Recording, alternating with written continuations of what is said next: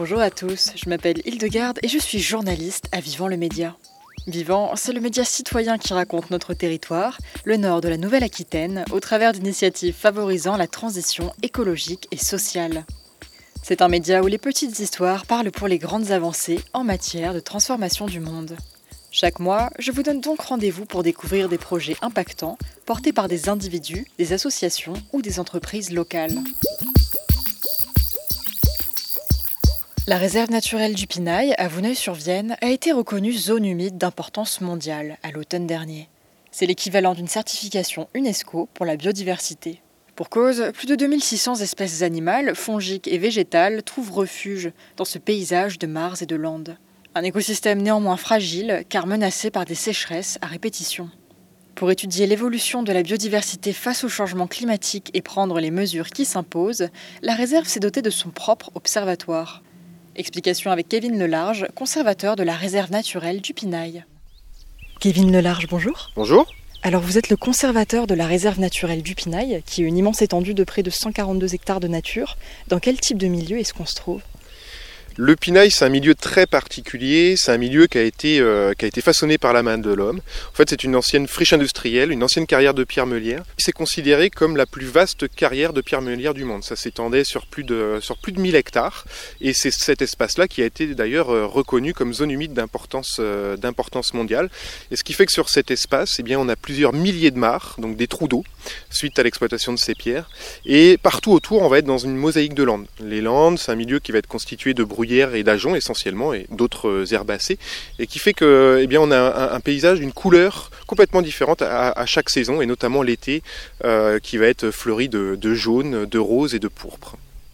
Et à propos de richesse écologique, quelles sont les espèces qui ont élu domicile dans cette réserve? Au niveau de la biodiversité, euh, on estime aujourd'hui, en l'état actuel de nos connaissances, à près de 2600 espèces. On a à peu près 450 espèces de plantes, euh, environ 750 espèces de champignons, et puis le reste euh, en animaux. Alors beaucoup de, petits animaux, d'invertébrés, mais aussi des plus gros comme des oiseaux, des mammifères, etc. Au niveau des, des animaux, on a deux groupes phares, ce sont les libellules et les amphibiens. Au niveau des libellules, on a 52 espèces répertoriées sur le site, ce qui est vraiment très important. C'est plus de la moitié des espèces qu'on peut rencontrer euh, en France. Et au niveau des, amphibiens, eh là, on va retrouver euh, crapauds, grenouilles et surtout des, tritons. Et des tritons qu'on va retrouver par dizaines, centaines, milliers, etc. etc. Alors la réserve, c'est le 52e site français qui a été reconnu comme zone humide d'importance mondiale. Qu'est-ce que ça signifie? Qu'est-ce que ça va apporter à la réserve et au pinail? Donc le, label, euh, le label Ramsar, c'est avant tout un outil de reconnaissance d'un patrimoine naturel.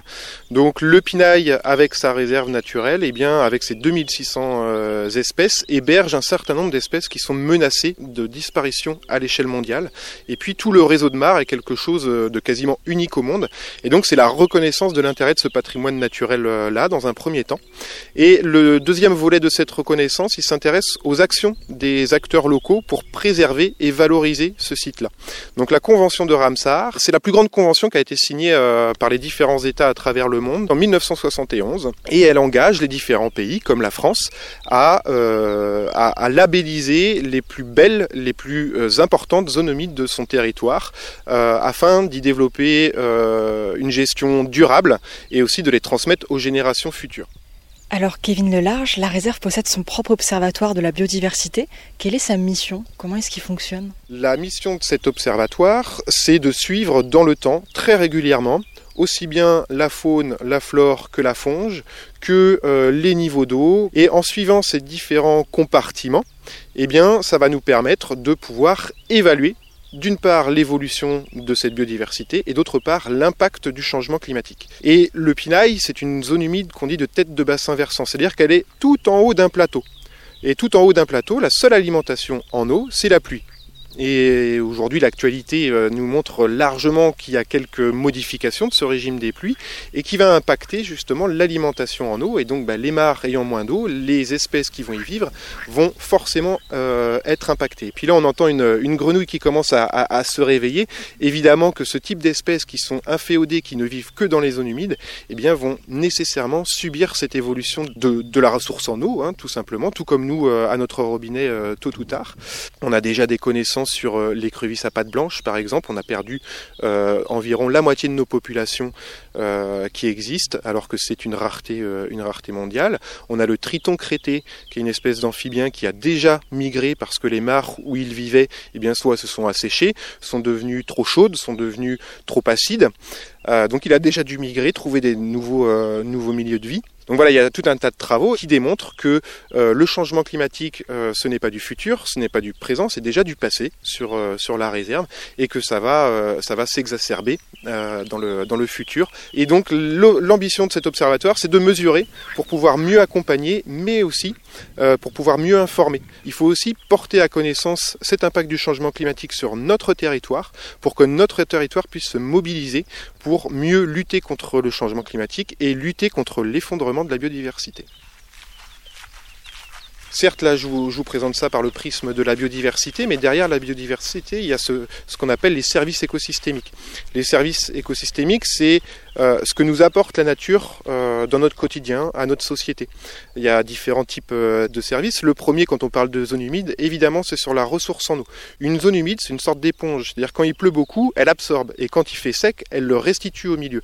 Et donc ce qu'on observe dans les mares, et eh bien, tout simplement, s'il y a une raréfaction de la ressource en eau dans nos mares, il y a une raréfaction de fait de l'eau potable. Donc voilà le premier service un peu emblématique des zones humides qu'elles rendent. Ce sont aussi des, ce qu'on appelle des puits de carbone. Une zone humide en bon état, c'est-à-dire avec plein d'eau, etc., stocke une quantité très importante de carbone dans ses sols et aussi dans ses parties aériennes, mais essentiellement dans ses sols. Et donc, tant que les zones humides sont fonctionnelles, elles permettent de lutter efficacement contre le changement climatique, d'atténuer le changement climatique en stockant du carbone. Malheureusement, si une zone humide s'assèche, le carbone qui est stocké dans le sol va euh, être libéré dans l'atmosphère et ça va amplifier, malheureusement, c'est ce qu'on appelle de la rétroaction, ça va amplifier le changement climatique. On parlait donc de l'impact du changement climatique sur la réserve et notamment la sécheresse qui sévit en ce moment. Est-ce que vous pourriez nous montrer un petit peu l'état euh, des dégâts sur les mares qui sont autour de nous? Cette année, et ce depuis l'été dernier, on est euh, sur un déficit d'eau de, près de 300 mm par rapport à la moyenne. Hein. Euh, près de 300 mm, c'est près de la moitié de, l'eau qui, aurait dû tomber, qui n'est pas tombée. Ce qui fait que cet hiver, les mares qui auraient dû être pleines, chaque hiver, elles sont censées se, recharger à plein. Et eh bien, euh, cet hiver, on, a un déficit de niveau de plus d'un demi-mètre sur toutes nos mares. Et les grandes questions que l'on se pose, c'est euh, quelle est la capacité de la nature à faire, à, faire face à, ces, épisodes de sécheresse qui vont être de plus en plus précoces et intenses et euh, ce qu'on connaît aujourd'hui n'est que, les prémices, c'est-à-dire que d'ici quelques années, les, pires sécheresses qu'on a connues depuis les relevés météorologiques vont devenir la norme si on ne change pas de trajectoire d'émissions de gaz à effet de serre. Voilà, et puis bah, ce qui est quand même aussi toujours, toujours plaisant, c'est quand on, regarde ces mares, on, se doute bien hein, qu'il y, a quelque chose qui ne va pas, mais par contre, eh bien, on peut toujours voir cette, euh, cette fleur de, nénuphar blanc qui est juste magnifique. On peut toujours voir sur une des feuilles de nénuphar une grenouille verte en train de croisser. Là, la petite fleur jaune là, qui, est, qui est juste en dessous, qui est en train de fleurir, c'est l'utriculaire, donc c'est une plante carnivore aquatique. Donc la richesse, elle est toujours là, et, ça, c'est quand même vachement... Euh, réconfortant. Là, les grandes questions qu'on se pose, c'est jusqu'où jusqu'où on peut tirer la ficelle et jusqu'où ça va tenir cet équilibre qui est déjà fragile. Il faut avoir en tête que l'état de nos écosystèmes, l'état de la biodiversité est le reflet euh, de l'état de nos conditions de vie. Et si ça va mal pour la biodiversité, ça va mal pour l'homme. Et je pense que la crise euh, sanitaire du Covid nous a quelque peu alerté sur ce lien euh, nature-santé ou le concept de One Health, donc une seule santé. On ne peut pas, l'homme ne peut plus avoir la prétention de lui-même être en bonne santé s'il ne prend pas soin de la bonne santé de son environnement. Vous venez d'entendre Kevin Nelarge, conservateur de la réserve naturelle du Pinail, nous présenter les enjeux de cet écosystème fragile. Il y a ceux qui choisissent la classe éco et ceux qui optent pour l'écocide. Alors que la maire de Poitiers créait la polémique l'année dernière en affirmant que l'aviation ne devrait plus faire partie des rêves d'enfants, le transport aérien privé vole désormais sur toutes les lèvres. Il faut dire que le bilan carbone des jets privés a de quoi faire tourner la tête. Les vols privés émettent 5 à 14 fois plus de CO2 par passager que les vols commerciaux, et jusqu'à 50 fois plus que des trajets en train sur des distances équivalentes, d'après un rapport de transport et environnement publié en mars dernier. Et le plus triste dans tout ça, c'est surtout que 40% de cette jet privée volent à vide, que ce soit pour aller chercher des passagers, revenir à une base de stationnement ou de maintenance, d'après une enquête du Figaro. Les réseaux sociaux sont là pour nous rappeler ces aberrations. Les comptes hâte l'avion de Bernard et hâte ElonJet traquent, par exemple, les vols ridiculeusement courts et fréquents des milliardaires, parfois entre deux agglomérations très proches géographiquement. À l'heure où le gouvernement nous incite à faire pipi sous la douche et éteindre la Wi-Fi, le patron de LVMH multiplie donc les vols de quelques dizaines de minutes à travers la France et l'Europe pour s'offrir des demi-journées de ci, de là. Mais comment est-ce possible? Eh bien, la loi interdit, depuis avril, les vols aériens pour lesquels il existe une alternative en train de moins de 2 heures et demie. Sauf que cela ne s'applique qu'aux lignes commerciales classiques, et non aux jets privés. Oui, ce sont toujours les mêmes qui en profitent. Et à propos de profit, le jet privé, c'est aussi un secteur d'évasion fiscale. Une enquête publiée par Mediapart dimanche révèle que Valjet, le leader français du jet privé, s'est organisé pour ne pas payer les émissions de CO2 qu'il était censé compenser en 2021. Alors, comment faire concorder plan de vol et plan de sobriété économique? Le député écologiste Julien Bayou a annoncé qu'il déposerait une proposition de loi pour interdire les jets privés à la rentrée. Une mesure qui viserait aussi d'autres moyens de transport, comme les méga-yachts, qui dévastent les fonds marins et qui consomment parfois plusieurs milliers de litres de carburant par heure. Alors, le ministre des Transports se montre pour le moment frileux à l'idée d'une interdiction totale. Rappelons toutefois à Clément Beaune que la fortune d'un utilisateur de jet privé s'élevant à la bagatelle de 1,3 milliard d'euros en moyenne, le péage a intérêt à être de taille pour constituer davantage qu'un écran de fumée couleur kérosène. Surtout qu'en France, le taux d'imposition du carburant des jets privés est de 39 euros par hectolitre, contre 68 euros pour les voitures. Une égalité de classe, vous avez dit? De quoi prendre de la hauteur sur le sujet et se rendre compte à quel point nous ne sommes pas tous égaux face aux causes et aux effets du dérèglement climatique. Oui, les riches font littéralement décoller les émissions de gaz à effet de serre. 10% des plus fortunés émettent plus de la moitié de tous les gaz à effet de serre émis dans le monde. Il est plus que jamais temps d'atterrir. Et maintenant, quelques actualités locales en matière de transition écologique et sociale. Envie d'un peu de culture, dans tous les sens du terme Dans le cadre du mois de la transmission, le réseau Impact Nouvelle-Aquitaine, l'ADR Terre-Mer et les CIVAM de la Vienne organisent un ciné-débat. Rendez-vous donc le jeudi 8 septembre à 19h30 au cinéma Le Loft de Châtellerault pour assister à la projection du Champ des Possibles. Réalisé par Marie-France Barrier, ce film documentaire explore la quête de sens dans les métiers agricoles et le parcours de celles et ceux qui s'éloignent des méthodes de production conventionnelles. Vous saurez tout, tout sur les semis. Cultivons la biodiversité en Poitou-Charentes organise une session d'animation gratuite autour des semences paysannes dimanche 11 septembre entre 10 et 18 heures au local de Mirbeau, situé au 1 rue des Entrepreneurs. Au programme de cette journée, des ateliers, conférences débats et projections de films pour découvrir ces graines issues de cultures en marge du circuit industriel qui n'ont ni été modifiées génétiquement ni hybridées. L'idée de l'école de la transition, c'est de répondre euh, à trois enjeux majeurs. C'est euh, la fin du monde, la fin du mois MOIS et la fin du mois MOI. Vous venez d'entendre Guillaume Miot, coordinateur pédagogique de l'école de la transition écologique de la Colporteuse dans les Deux-Sèvres. Pour lutter contre le décrochage et favoriser l'insertion des jeunes, un réseau de ces écoles de la transition écologique se déploie à travers l'Hexagone.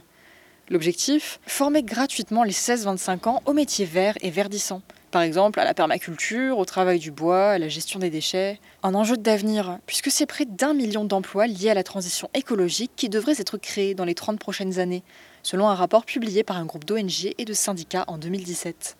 Pour découvrir ces centres de formation atypiques, rendez-vous le jeudi 15 septembre au château de Sanzay à Argentonnet. Le village des alternatives revient le week-end du 17 et 18 septembre au parc du Triangle d'Or de Poitiers. Organisé par l'association Alternativa, l'événement met en lumière des solutions alternatives locales pour lutter contre le réchauffement climatique et les pratiques sociales néfastes aux humains et à l'environnement. Plusieurs quartiers thématiques structurent ce village, invitant à repenser des secteurs comme ceux de l'énergie, de la finance, de l'agriculture, de la mobilité ou encore de la santé. Au programme, rencontres avec les acteurs et porteurs de projets, conférences débats et restauration collective responsable. L'équipe de Vivant y sera présente tout le week-end en tant que média indépendant dédié aux initiatives de la transition écologique et solidaire. N'hésitez pas à venir nous y rencontrer. Et c'est déjà la fin de Vivant l'émission, une réalisation de Vivant le Média, service de presse en ligne dédié aux actualités et initiatives pour la transition écologique et sociale dans le nord de la Nouvelle-Aquitaine. Retrouvez tous nos reportages, podcasts et interviews sur vivant-le-média.fr. Merci de nous avoir suivis et à très vite.